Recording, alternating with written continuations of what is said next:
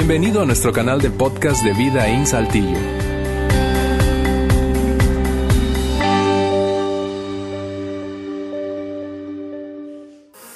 ¿Y tú qué le dirías al próximo, qué le pedirías al próximo presidente? No me digas, porque en principio yo sé eh, que todos tenemos nuestros deseos y algunas veces esos deseos vienen en forma de frustraciones, frustraciones por las experiencias vividas. Y cuando yo no sé qué, qué sensación te produjo a ti desde hace un par de semanas que anticipamos, eh, que íbamos a iniciar una serie llamada Cartas al próximo presidente. Quizá te agarraste del asiento diciendo, no, ¿por qué hacen eso? Se van a meter en ese rollo de política. Pues van vas a notar que cuál fue la razón por la que decidimos hacer esta serie en un par de minutos más. Pero para precisamente sentar unas bases que creo que van a ser útiles para nuestra conversación a lo largo de estos cuatro domingos, que es lo que en total durará la serie, cuatro domingos, incluyendo este, déjame eh, poner como fundamento algunas premisas básicas que creo que van a ser útiles, vuelvo a decirte, para nuestra conversación. Y que, en algún sentido, algunas de ellas seguro ya están en tu mente. Así que lo que voy a hacer es mostrar en pantalla lo que estás pensando o lo que algunos de ustedes están pensando o preguntándose. premisa número uno. Quizás estás haciéndote la manera de pregunta-demanda. La iglesia hablando de política. Fin de mundo. Ok, no vamos a hablar de política.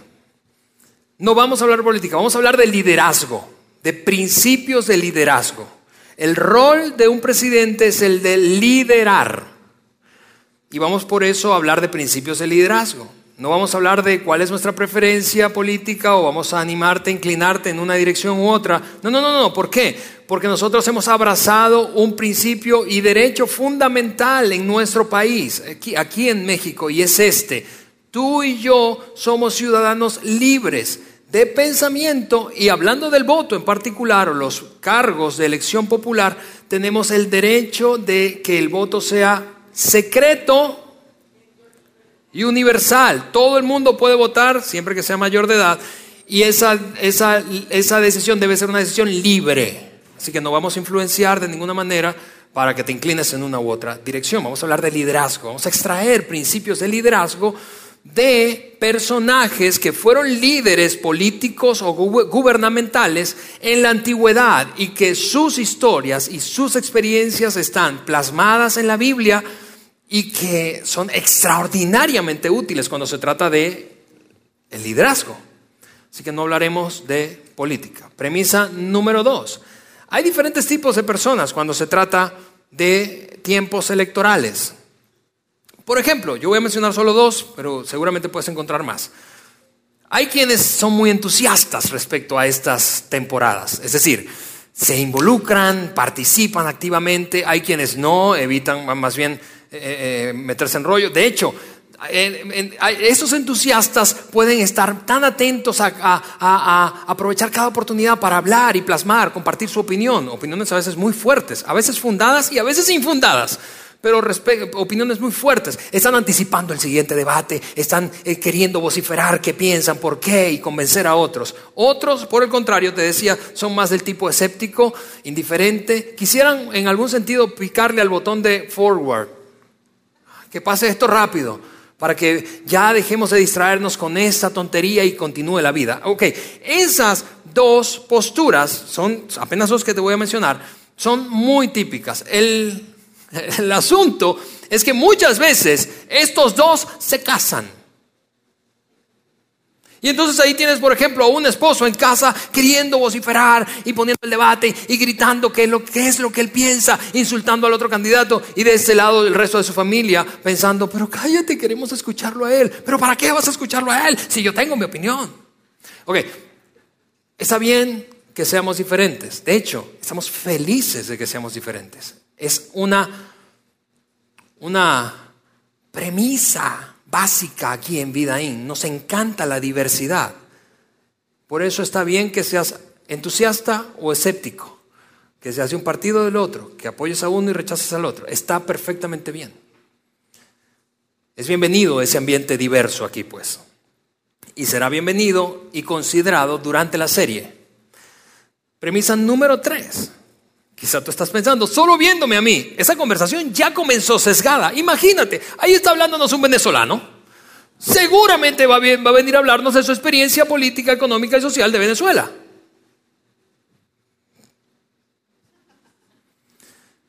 Y yo puedo entender ese punto. Y precisamente por esa razón, hoy te va a hablar un venezolano. La próxima semana te va a hablar un mexicano. La siguiente semana te va a hablar el gringo y terminaré yo otro venezolano.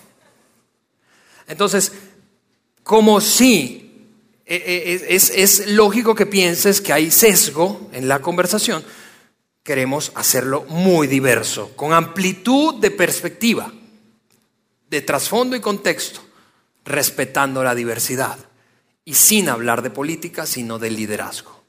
¿Sí? Finalmente, última premisa. Tú puedes estar pensando, Nadie se pone de acuerdo, Alejandro, está bien todo eso, pero nadie se pone de acuerdo cuando se trata de religión y política. Y, yo entiendo, yo entiendo que estos dos temas no son emocionalmente neutrales, pues. Es decir, cuando tú hablas de política, no es como un tema como, ah, X, va a ser frío o calor. No, no, se prenden las emociones, se alteran los ánimos, se caldea la conversación. y por eso es que a lo largo de la serie seremos muy cuidadosos en el abordaje del tema. De cada tema de cada domingo correspondiente, o correspondiente a cada domingo. Muy cuidadosos. Sin embargo, voy a anticiparte algo. Sin embargo, durante, ahora al inicio, durante o al final de la serie, habrá personas que se molestarán con nosotros. Y eso está bien. Lo entendemos, lo recibimos y de hecho, de hecho, tan conscientes somos de ese riesgo que meses atrás nos hicimos la pregunta, ¿por qué deberíamos hacer esta serie o por qué no? Y la respuesta fue la misma que te daba hace un rato con otro tema totalmente diferente, que es el del mundial. Porque es relevante y sería irresponsable y al mismo tiempo la pérdida de una gran oportunidad no repasar algunos principios fundamentales de liderazgo que deberían servirnos como brújula no solo para una elección presidencial o en, la elección extendida que tendremos de otros cargos de elección popular, sino para nuestro propio rol como líderes. Porque te darás cuenta a lo largo de la serie que los temas los abordaremos a la luz no solamente de lo que quisiéramos, aquello que quisiéramos a lo que se pareciera el próximo líder de nuestra nación o de nuestros estados o de nuestras ciudades o de nuestro Congreso sino cómo debe, cómo, a, qué, deberíamos parecernos nosotros en nuestro rol como líderes, líderes en nuestro hogar, líderes en nuestro departamento, líderes de, esa, de esa línea de producción, líderes como gerente de esa planta o gerente de parte de esa planta, como coach deportivo, como maestro, líderes, líderes, todos los que jugamos un rol, líderes estudiantiles, todos los que jugamos un rol como personas que influencian a otros y las decisiones que toman. Así que dijimos, es demasiado relevante y sería una pérdida de oportunidad no compartir principios bíblicos respecto a cómo ser mejores líderes. Sentimos en algún sentido que nos hemos conformado históricamente, no solo hablando de presidentes, de cualquier ámbito en el que se desarrolle el liderazgo, nos hemos conformado con muy poco. En algún sentido hemos tenido una expectativa mediocre. Pensamos, lo hizo mal, Pensamos esto, robó. Ay, pero robó poco. Pensamos, bueno, eh, eh, eh, el, tipo mintió. Ay, pero, pero ¿quién no miente? Es, un comportamiento, muy, una expectativa muy pequeña, baja respecto al liderazgo. Y, dijimos, no, es una gran oportunidad para hacerlo. Así que mira cómo va a transcurrir la serie. Te digo rápidamente el overview de toda la serie. Hoy compartiré la advertencia slash consejo que le dieron a un líder que fue considerado el líder más fuerte de todo el mundo en la época en la que vivió, y extraeremos un principio de liderazgo de allí. La próxima semana veremos más bien el consejo que se le dio a el faraón egipcio. Eso será fascinante, que, revisar qué consejo le dieron a ese hombre. Luego analizaremos la decisión, tercer domingo, la decisión que un gobernador de la antigüedad tomó una decisión nada intuitiva y que causó un gran impacto. Todo se trata de liderazgo. Y finalmente, para terminar la serie, el cuarto domingo hablaremos de cuál debería ser nuestra aspiración, nuestra meta cuando se trata de liderazgo, examinando ese ejemplo de un gran líder.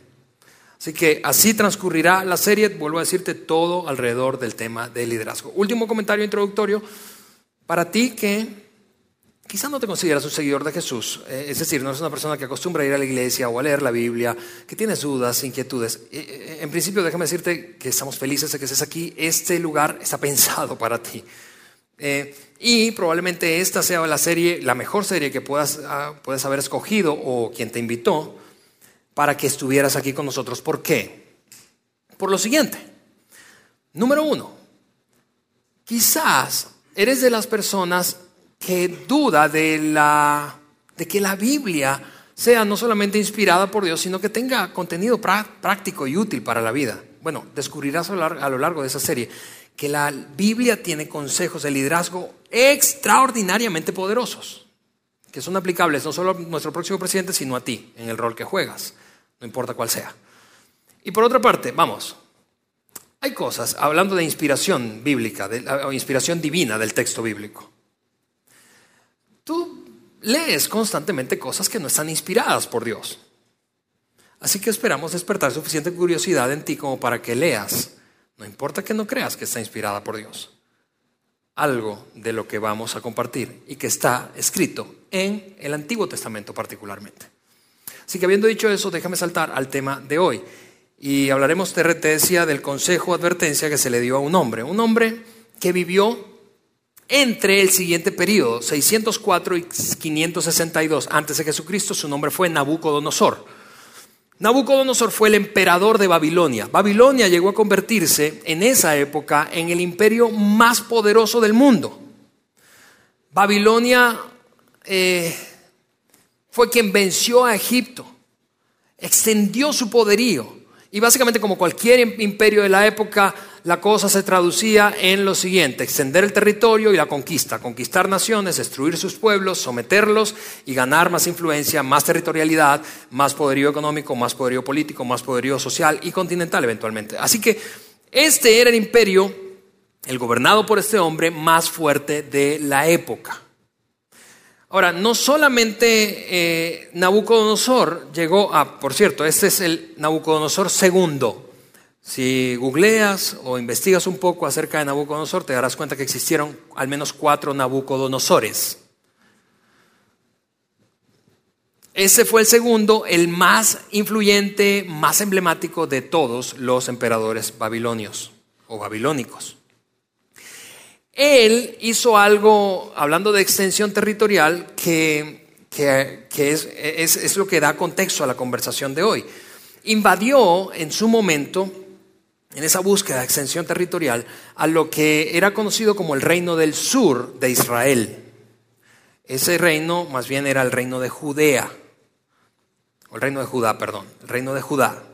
Su capital era Jerusalén el reino, o más bien la nación judía, se había, había, dividido en dos, su monarquía, después de que un gran rey, Salomón, el último gran rey del reino unificado de Israel, muriera y su sucesor, uno de sus hijos, se encargara brutamente de dividir el reino. El reino se dividió en, de las doce tribus judías conocidas, diez tribus se fueron al norte, dos tribus se fueron al sur. Los del norte fueron conocidos como el reino de Israel o reino del norte y su capital era Samaria. Los del sur, reino del sur o reino de Judá y su capital era Jerusalén. Así que Babilonia, guiada por Nabucodonosor, invade Jerusalén. Invade Jerusalén y hace algo. Hace una movida de liderazgo, hablando de liderazgo muy genial, eh, diferente a la que la mayoría de los emperadores acostumbraba. En vez de llegar, matar a todo y destruir todo, él llegaba ese tiempo. Los conquistamos, aquí están sometidos, ah, ¿se rinden? Sí, rendidos, perfecto. A su séquito les decía, encuentren a los muchachos, muchachos de mayor potencial en todos los sentidos posibles, desde apariencia física, habilidad, eh, atlética, intelectual, desde eh, potencial, eh, incluso potencial espiritual y estratégico. y traigan los cautivos para adoctrinarlos durante un tiempo y veremos si eventualmente ellos llegan a convertirse en una fuerza que sume a nuestro propio imperio. Eso era una jugada de liderazgo súper estratégica, muy sabia. No como te repito, hacía la mayoría, que invadía, mataba y destruía todo y a todos. Así que esto hizo Babilonia o Nabucodonosor cuando invadió Jerusalén. Capturó a los a, la, a la élite de chicos de potencial, gente de nobleza, muy inteligente, capaz, hábil, y los llevó a empezar a adoctrinarlos. Y entonces tomó posesión del resto de la ciudad. Pero sí hizo algo en términos de destrucción y fue acabar, destruir, demoler el templo judío, el centro de la adoración judía que había construido Salomón. Habiendo hecho eso, entonces muchos de los, ya hablando entonces en términos muy despectivos, de la plebe, toda la gente del común, del ciudadano de a pie de eh, Jerusalén, salió disperso y empezó a huir, tratando de ubicarse a salvo en diferentes puntos geográficos, tanto del imperio babilónico como fuera de él. A eso se le conoció como la diáspora judía, la primera gran diáspora judía. La diáspora judía fue ese exilio masivo que impedía que los judíos regresaran a su ciudad natal o su ciudad capital, que era Jerusalén, porque ya no les pertenecía. Y eso terminó, escucha esto, estamos hablando de 600 antes de Cristo. Eso terminó en el año 1948 después de Cristo. Cuando las Naciones Unidas decretó por primera vez en la historia a Israel como nación y Estado reconocido mundialmente. Allí terminó la diáspora judía. Hoy los judíos siguen dispersos. Aquí en nuestro país tenemos más de 50 mil judíos, no sé si sabías eso. Pero siguen dispersos no porque no puedan regresar, sino porque han escogido instalarse, históricamente en una nación en particular. Pero en aquel entonces no podían regresar. Así que ese periodo entre la diáspora y lo que fue conocido como el cautiverio judío, fue en algún sentido un paréntesis bíblico en el que Dios, el Dios de los judíos, el Dios de Israel, estaba de vacaciones, pues. Pues ni modo, les advertí que si seguían con sus ondas, iban a invadirlos, a conquistarlos, a eh, eh, eh, esclavizarlos y a esparcirlos por todo el mundo. Y como no me prestaron atención, eso es lo que finalmente ocurrió. Diáspora y cautiverio. Ese es el gran contexto. Una cosa más respecto a lo que ocurría en ese momento en el que gobernaba Nabucodonosor, el imperio babilónico. Marduk era el dios de los babilonios porque era el dios al que adoraba Nabucodonosor. Las naciones paganas tenían, eran politeístas, es decir, adoraban varios dioses, diferente a la nación judía que adoraba un único dios. ¿sí? Lo, lo, que, lo cierto es que si le preguntabas a alguien, ¿quién es el dios del imperio babilónico? Era Marduk. Precisamente porque era el dios de Nabucodonosor. Cuatro de los jóvenes que fueron cautivos, llevados cautivos desde Jerusalén hasta el imperio babilónico, son reseñados en la historia bíblica. Y si tú creciste en la iglesia protestante, seguramente estás familiarizado con esos nombres. Y si no, incluso quizás los hayas escuchado. Son nombres medio raros, nombres judíos. Uno muy común que se llamó Daniel y los otros fueron Sadrach, Mesach y Abednego. Daniel, Sadrach, Mesach y Abednego. Fueron llevados y educados, adoctrinados en las costumbres, cultura y estrategia babilónica, de tal manera que se llegaron a convertir en líderes dentro del imperio babilónico y a su vez consejeros del emperador, imagínate, de este hombre. Y en ese momento entonces Nabucodonosor gozaba de todo el esplendor, de la cima, la cúspide de su experiencia como líder, estaba en ese pleno instante. El, imperio había crecido, se había extendido, tenía todo el poder y en algún momento así, mismo, así describió él mismo su experiencia como líder del imperio babilónico. Lee conmigo esto que escribió un hombre llamado Daniel respecto a lo que dijo Nabucodonosor de su experiencia como líder. Él dijo esto, cuando, perdón, yo Nabucodonosor estaba en mi palacio, lleno, feliz y lleno de prosperidad. Eso era decir lo menos, el vato estaba en la cúspide de su experiencia como líder. Es decir, todo lo que un líder podría soñar, él lo estaba viviendo. Había vencido básicamente a cada opositor. Había conquistado y extendido la prosperidad de su imperio. Y todos lo reconocían como el mero mero. Pero mientras él dice esto, enseguida declaró lo siguiente, cuando estaba experimentando todo esto, cuando de repente, dice, cuando de repente tuve un sueño que me infundió miedo. No, sé si parece tan gracioso como a mí, pero, ay, es todo el poder del mundo y te vas a asustar por un sueño. Sí, paréntesis, porque en esa época los sueños, especialmente los sueños que eran perturbadores, estaban ligados con la creencia de que Dios o una deidad, un Dios, podía estar enviándote un mensaje. Y esa era la experiencia que estaba teniendo Nabucodonosor tras tener ese sueño.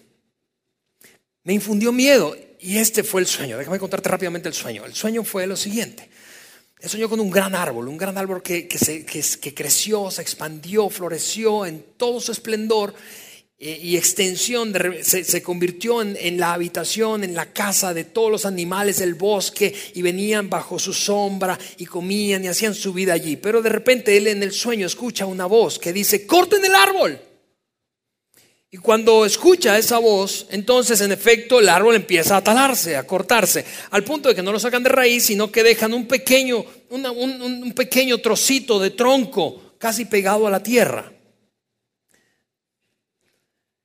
Y cuando él sueña ese sueño del árbol, él tuvo dos grandes sueños relatados en la historia escrita por Daniel. Ese fue uno de los dos sueños. Pero ese sueño del árbol fue tan perturbador porque en alguna manera se sentía identificado, pero no sabía cómo, no sabía qué significaba. Y intentó buscar a alguien que interpretara ese sueño. Era una, un oficio reconocido en la época por los sabios y gente que era profeta y en fin.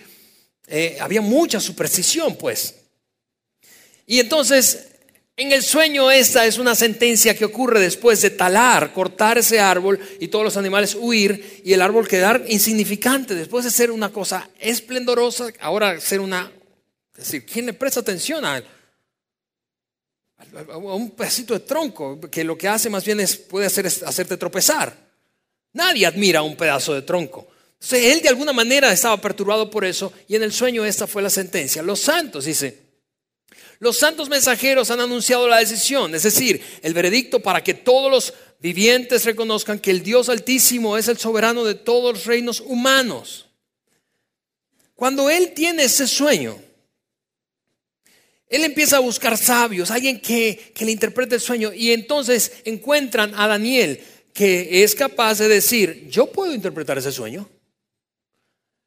Y en principio, cuando él escucha el, sueño de Nabucodonosor, piensa, este sueño es un mal sueño. Quizás desearía que este sueño lo tuviera otra persona en vez de tú, en vez de ti, perdón. Nabucodonosor. ¿Por qué? Porque ese sueño trata de lo siguiente. Hay una sentencia, un veredicto, y ese veredicto tiene un propósito, es que todos los seres vivientes reconozcan que el Dios Altísimo es el soberano de todos los reinos humanos. Ahora, esto es una cosa muy complicada para decírsela a un hombre que es tan ególatra que piensa que él es el ombligo del mundo y que todo el mundo gira alrededor de él. Y con razón, ha extendido su poderío hasta casi todo el mundo conocido en la época. Sigue diciendo esa interpretación y que se los entrega, esos reinos se los entrega a quien él quiere. Y hasta pone todavía como colmo por sobre ellos al más humilde de los hombres. Te vuelvo a decir, era una gran proclamación que estaba escuchando Nabucodonosor como un hombre tan, tan, tan ególatra. Y esto está diciéndole Daniel. Entonces, ahora él tiene toda su atención y Daniel se avienta a una interpretación muy, muy arriesgada y le dice, esta es la interpretación, oh querido rey. Y ese es el decreto del Altísimo que ha venido sobre mi Señor el Rey. Déjame resaltar esa palabra por, por lo siguiente. Recuerda, Daniel es un esclavo. Sí, se ha convertido en un consejero, pero es un esclavo, es un cautivo. Su vida está en las manos del rey y del imperio babilónico, pues. Y que él le diga, mirándolo cara a cara al rey, quiero decirte que Dios, si se le pega la gana, puede poner a otra persona en tu lugar para comenzar, antes de darte la interpretación, era una cosa súper arriesgada, súper arriesgada. Y por otra parte, él no dijo el único Dios, sino el más alto. ¿Por qué? Porque se sabe inmerso en una cultura politeísta. Así que evita el conflicto de la tensión que ese asunto religioso genera, una tensión que por cierto no sabemos evadir muchos de nosotros. Y en vez de decirle, ¡ey, ey! Echa todas esas imágenes para allá, aquí hay un solo Dios. En vez de decir eso, dice, el Dios altísimo, es decir, el más alto de todos. Está bien sus dioses, chido con sus dioses, pero el que está por encima de todos está a punto de lanzar una sentencia. Y eso es lo que dice, será usted echado de entre los hombres, y su morada estará con las bestias del campo, y le darán hierba para comer como al ganado, y será em, empapado con el rocío del cielo. Es decir, usted es ese árbol que antes era esplendoroso, frondoso, todos venían a usted para protegerse, alimentarse, depender de usted. Pero luego de esta sentencia, es decir, del corte del árbol, usted será como un animal, como una bestia. Se va a alimentar de la hierba del campo. Va a comportarse como un animal. Y eso será durante un periodo específico. Él le dice siete años. Y siete años pasarán sobre usted hasta que reconozca que el Altísimo, y esa otra vez la palabra, domina domina sobre el reino de los hombres y que lo da a quien Él le place. No llegues a pensar, querido rey, que es por tu gran habilidad, destreza, capacidad, conquista, experiencia, sabiduría y estrategia que te has convertido en quien eres. Es porque Dios te lo ha dado. Ahora, Él no solo se queda allí, sino que le dice, y su reino será, le será afirmado después, y solo después de que usted reconozca que Él es el que gobierna, el cielo es el que gobierna. Ahora, eso es una cosa súper complicada para escucharla por un líder de esa talla, de la talla de Nabucodonosor, no sé si te, si te parece como a mí. Esa interpretación era súper, súper temeraria, súper temeraria, era arriesgada. Estaba su cabeza en el plato, la de Daniel, digo. Y en algún sentido le está diciendo, hey Nabu, Nabucodonosor, entra en razón. Esto puede no ocurrir si tú te arrepientes y cambias de postura. Pero Nabucodonosor no le presta atención. Pues, obvio, ¿cómo prestar atención en medio de la experiencia tan plena que está viviendo? Y no le pela y dice, bueno, si esa era la interpretación, creo que fueron los frijoles de anoche. Vete, Daniel. Pasan 12 meses, exactamente un año, y 12 meses después, eso es lo que ocurre, 12 meses más tarde, ni se acuerda del sueño, el rey caminaba sobre la terraza del Palacio Real en Babilonia y mientras contemplaba la ciudad, dijo lo siguiente, miren esta, esta maravilla de ciudad, miren esta grandiosa ciudad de Babilonia, edifiqué, yo edifiqué esta hermosa ciudad con mi gran poder para que fuera mi residencia real, a fin de desplegar mi esplendor majestuoso. El escritor dice que ni siquiera había terminado de hablar. Ni siquiera. Ni había terminado de hablar. Vamos a poner ese versículo aquí. No había terminado de hablar eso que estaba diciendo. Cuando se escuchó una voz desde el cielo que decía, tu autoridad real se te ha quitado. Querido Nabucodonosor. Porque estoy a punto de enseñarte a ti y enseñarle a todos los líderes del mundo y del futuro. Es decir, a ti y a mí una gran lección de liderazgo. Enseñarle al próximo presidente de México, que se coronará el primero de julio, y a todos los presidentes de los países, y a cada gobernador y alcalde, y a cada padre de familia, y a cada líder estudiantil, y a cada coach deportivo, y a cada líder gremial, a cada persona que ejerza roles de liderazgo, estoy a punto de mostrarle una lección enorme a través de tu experiencia. Esa experiencia arrogante, va a permitirme enseñar esto. Liderazgo es mayordomía. Eso básicamente significa dos cosas. El liderazgo es temporal y demanda rendición de cuentas. Se va a acabar, el tipo se va a morir. No creemos que nos vamos a morir, pero nos vamos a morir. Tú no crees que tus hijos se van a ir, especialmente si están chiquitos y que los vas a controlar toda la vida, pero se van a ir. Y el liderazgo en ese sentido es temporal. Tú no crees que, que se va a acabar la pesadilla de ser gobernado por alguien que no te gusta, pero se va a acabar. Se va a acabar. Algún día se va a morir. Ah, la temporalidad es diferente a la que nosotros esperamos, probablemente. Hay algunos que duran mucho y unos que duran muy poco, pero es temporal. El liderazgo es mayordomía, eso es temporal, se va a acabar, un día se va a acabar. Y los líderes, a los líderes nos cuesta creer eso, se va a acabar. Un día el pastor de esa iglesia ya no va a estar, se va a acabar. Y eso es cierto para Juan Beriken, para Alejandro Mendoza, para Roberto Bautista, para Pedro Pérez, para quien sea, se va a acabar. Pero al mismo tiempo demanda rendición de cuentas. Un día, un día estaremos frente a frente con Dios respondiendo la pregunta, ¿qué hiciste con la oportunidad que te di? Liderazgo es mayordomía. El tipo se vuelve loco, literalmente, después de esto. Cae en un estado de demencia se desnuda y empieza a vivir como un animal, a comer hierba. Nabucodonosor, el hombre más poderoso de la tierra, a comer hierba del, campo, arrastrarse como animal. Sus uñas crecen. Está loco, loco, demente. O sea, del sésame, pues. Del sésame. O del sésame.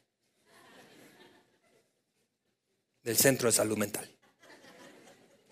Está loco. Su egolatría lo ha llevado a experimentar eso. Y en principio, quienes están alrededor suyo, sus más cercanos, su círculo íntimo, quiere, quiere contener la noticia. Obvio. Nadie se entere de eso. Seguro es temporal. Seguro es temporal. Los frijoles están muy malos. Seguro es temporal. Seguro es temporal.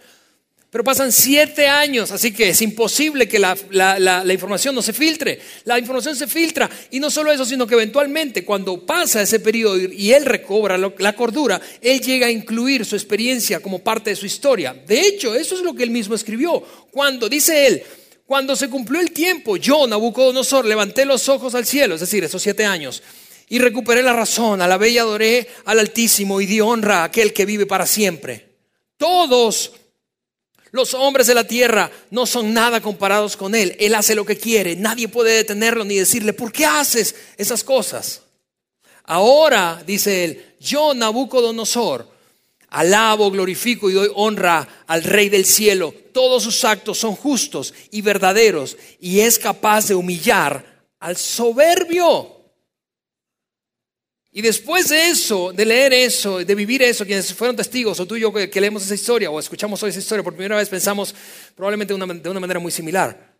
No manches, si eso Dios fue capaz de hacerlo con el hombre más poderoso del planeta en ese momento, lección aprendida.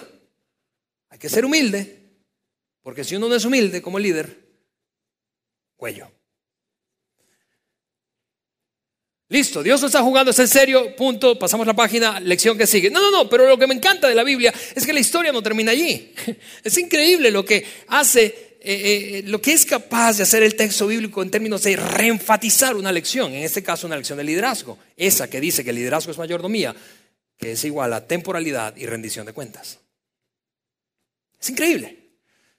Porque ese hombre eventualmente muere y un hijo suyo toma, hereda el trono ese hijo suyo hace algo insólito y es que se retira, se jubila eh, anticipadamente. Imagina eso, eso era muy raro en la época de los monarcas, de los reyes. Cuando se retiraban era porque estaban muriendo ya, morían y su hijo sucedía en el trono, lo sucedía en el trono. Pero ese se retiró anticipadamente por ir detrás de un culto, una adoración, un culto espiritual muy poco conocido en la época. De hecho, hay todavía muchísimas preguntas históricas. Esto es historia universal, amigos, eso no es Biblia, eso es historia universal. Un culto que involucraba adoración a la luna, pero que no hay mucha claridad al respecto. Lo cierto es que se mete tanto en ese culto como fanático que se jubila anticipadamente y le entrega el trono a su hijo. Ese es el nieto de Nabucodonosor, se llama Belsasar. Y Belsasar está ahora siendo rey del imperio más fuerte del mundo, sin embargo experimentando una fuerte amenaza de un imperio incipiente que está creciendo en poderío que se llama Persia. Si tuviste 300 y los 300 de Leónidas, esta es, está acercándose la época. Porque Jerjes era emperador de los persas. Todavía no llega ese momento, pero está creciendo Persia, tanto que le arrebata algunas partes del imperio a Babilonia tanto que se asienta sitiando la capital del imperio, la misma Babilonia, y básicamente transmite un mensaje a los que están del otro lado del muro, que son los babilonios o los babilónicos. Les dice, no nos vamos hasta que los derrotemos y conquistemos esta ciudad. Dentro está Belsasar, el nieto de Nabucodonosor, regodeándose con su séquito, con un comportamiento igual o más arrogante que el de su abuelo, sin aprender la lección familiar y de liderazgo que Dios le había enseñado a su antecesor. Y conociéndola, lo vas a ver en un momento.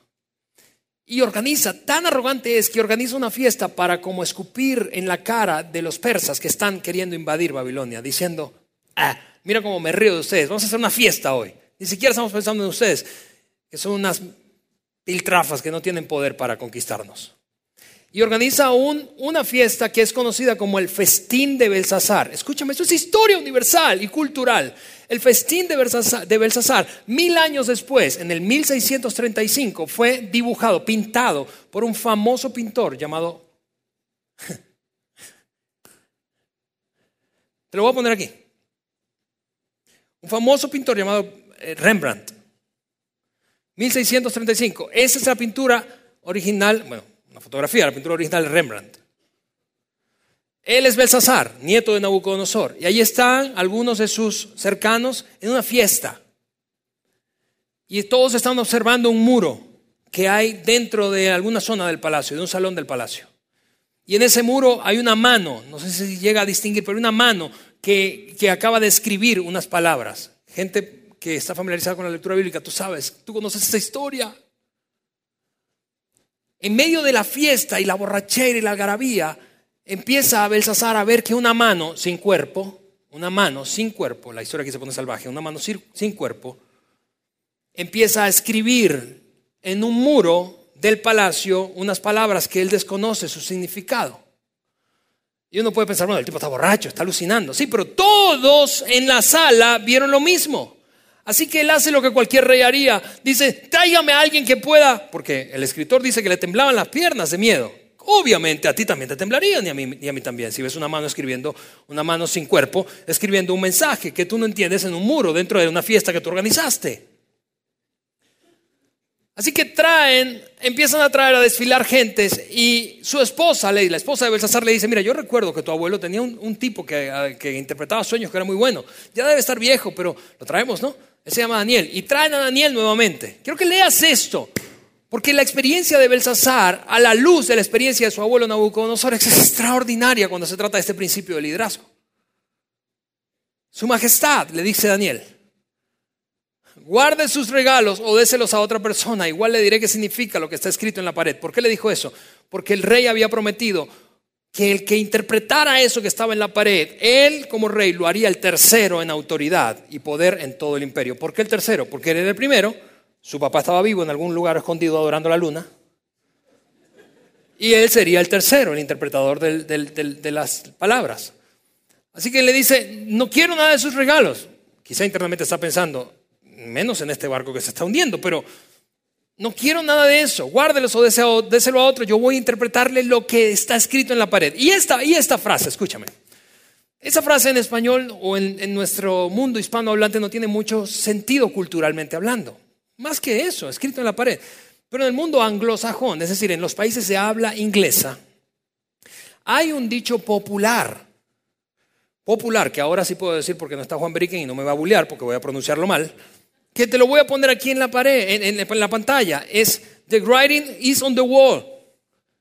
Eso básicamente significa, cada vez que esa, frase es pronunciada en, en países anglosajones, hay signos de que algo va a fallar o dejará de existir. Y los síntomas, signos son claros.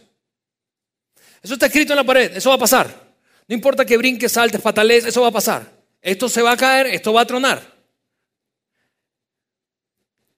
Entonces Daniel se echa el speech antes de dar la interpretación. Eso es lo que dice, el Dios altísimo. Ahí está otra vez la frase, el Dios altísimo. Amigo mío, querido Belsasar, tú crees que eres lo más alto, pero hay uno más alto que tú. Y yo te voy a decir qué es lo que piensa ese Dios altísimo. El Dios altísimo le dio soberanía, majestad, gloria y honor a su antecesor Nabucodonosor, a tu abuelo. Lo hizo tan poderoso, dice él, que gente de toda, la, toda raza, nación y lengua temblaban de temor ante él. Sin embargo, cuando su corazón y su mente se llenaron de arrogancia, le fue quitado el trono real y se le despojó de su gloria hasta que reconoció que el Dios Altísimo gobierna los reinos del mundo y designa a quien Él quiere para que los gobierne. Y tú, querido Belsasar, tú sabías eso. Oh, Belsasar, le dice Daniel. Usted es el sucesor del rey y sabía todo eso. ¿Por qué? Porque es tu abuelo. No manches, tú sabes eso. Seguro lo viste vivir o te lo contó tu papá. Tú sabías eso. Tú sabías cuál fue el resultado del comportamiento arrogante en el liderazgo de tu abuelo. Tú sabes eso. Y aún así no te has humillado. Este es el mensaje que se escribió en la pared, esa mano fantasmal. Mene, mene, tekel y parsin. Y el significado es este. Daniel lo mira y dice, mene, significa contado. Dios ha contado los días de tu reinado y le ha puesto fin. El liderazgo es temporal. Temporal. Tekel significa pesado. Usted ha sido pesado en la balanza y no, dio la medida. Liderazgo demanda rendición de cuentas. Todos vamos a rendir cuentas y llegó la hora que rindas cuentas, querido Belsasar. Parsin significa dividido. Su reino ha sido dividido y dado a los medos y a los persas. Y esa noche, escúchame, eso es historia universal. La noche, sabemos eso porque hay documentos históricos extra bíblicos que dicen que la noche del 12 de octubre la noche del 12 de octubre del 536, el gran Darío, rey de Persia,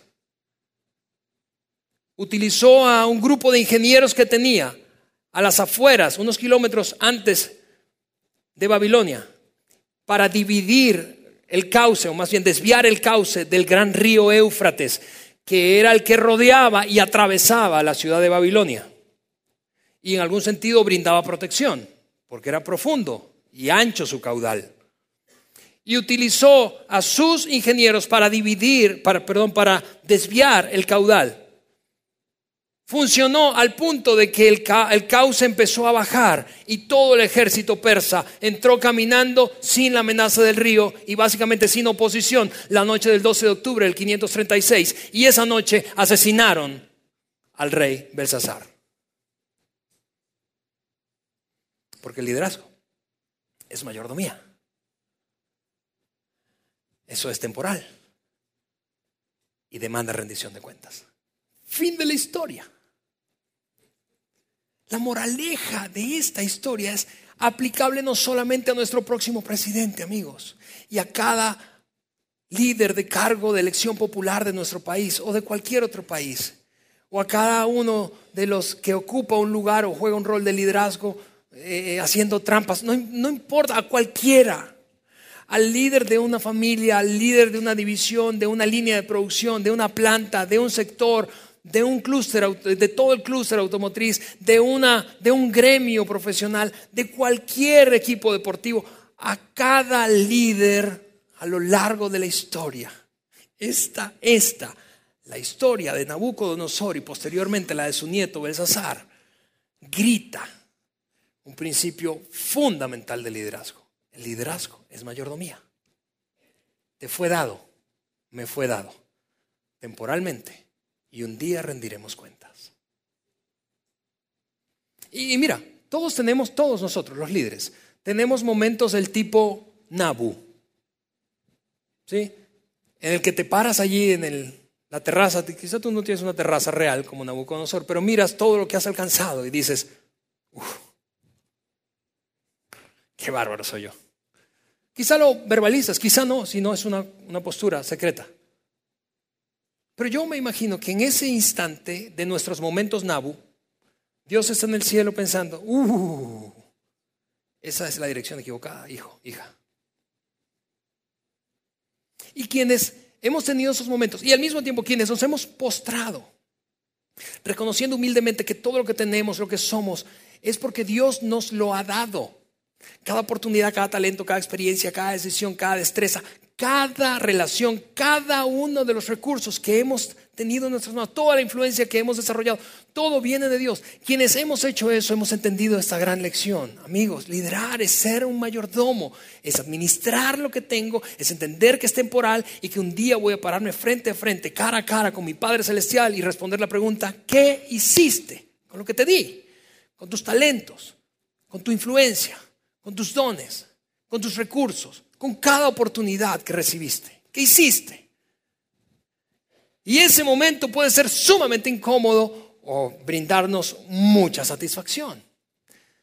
Tu talento, tus destrezas, mis habilidades, mi experiencia, nuestras relaciones pueden hacernos muy famosos, pero no pueden hacernos grandes líderes. Lo único que puede hacernos un gran líder es una postura humilde de reconocimiento de que todo el liderazgo que tenemos proviene de nuestro Dios, el Dios altísimo Así que si hoy estuviera aquí Daniel y tuviera la oportunidad de guiarnos en una carta que le enviáramos a nuestro próximo presidente, yo creo que la carta se vería más o menos así. Voy a ponértela aquí en pantalla, la leemos y terminamos este mensaje. Señor presidente, esto sería el primero de julio en la noche. Si bien es cierto que usted es responsable ante nosotros, el pueblo de México, no somos nosotros a quienes usted rendirá cuentas finalmente. Aunque también es cierto que usted debe responder al Congreso de los Estados Unidos mexicanos, algún día responderá a alguien ante quien enfrentará consecuencias mucho mayores. Por otra parte, seguramente usted consultará a líderes alrededor del mundo, lo cual está muy bien, eso es fantástico. Sin embargo, nuestra esperanza es que más allá de eso no olvide consultar al creador de este mundo mientras ejerza su rol como líder de nuestra nación. Esperamos que así como se le recordó a Nabucodonosor, quien fue reino del imperio babilónico entre el 604 y el 562 a.C., usted también recuerde que el Dios altísimo está por encima de todos los reinos humanos, de todos los partidos políticos, de todas las alianzas y de todo el poder económico y que los entrega a quien Él quiere. Esa es su prerrogativa. Nadie puede hacer eso sino Él. Por último, tenga en cuenta que su liderazgo, al igual que cualquier liderazgo, es una oportunidad de mayordomía, es decir, es temporal y demanda rendición de cuentas. Atentamente el pueblo de México. Yo quiero que terminemos orando, no solamente para que Dios mueva a nuestro próximo presidente en esa dirección, sino que tú y yo como líderes nos movamos en esa dirección. Señor, te damos gracias. Ayúdanos a abrazar este principio base, fundamental del liderazgo. El liderazgo es mayordomía, Señor. Es temporal, un día terminará y un día rendiremos cuentas. Ayúdanos, enséñanos, Dios, desafíanos, rodeanos de gente que nos haga pensar en ello. De tal manera que cuando nos toque rendir cuentas, vivamos un momento de satisfacción y oramos para que nuestro próximo presidente haga lo mismo, que se humille delante de ti y reconozca que todo viene de ti. En el nombre de Jesús. Amén. Gracias por haber escuchado este podcast de Vida en Saltillo. Si deseas escuchar estos mensajes en vivo, te invitamos a que nos acompañes todos los domingos a nuestro auditorio para más información sobre nuestra ubicación y horarios, entra a vidainslt.org o síguenos en nuestras redes sociales como Facebook, Twitter e Instagram. Nos vemos la próxima semana.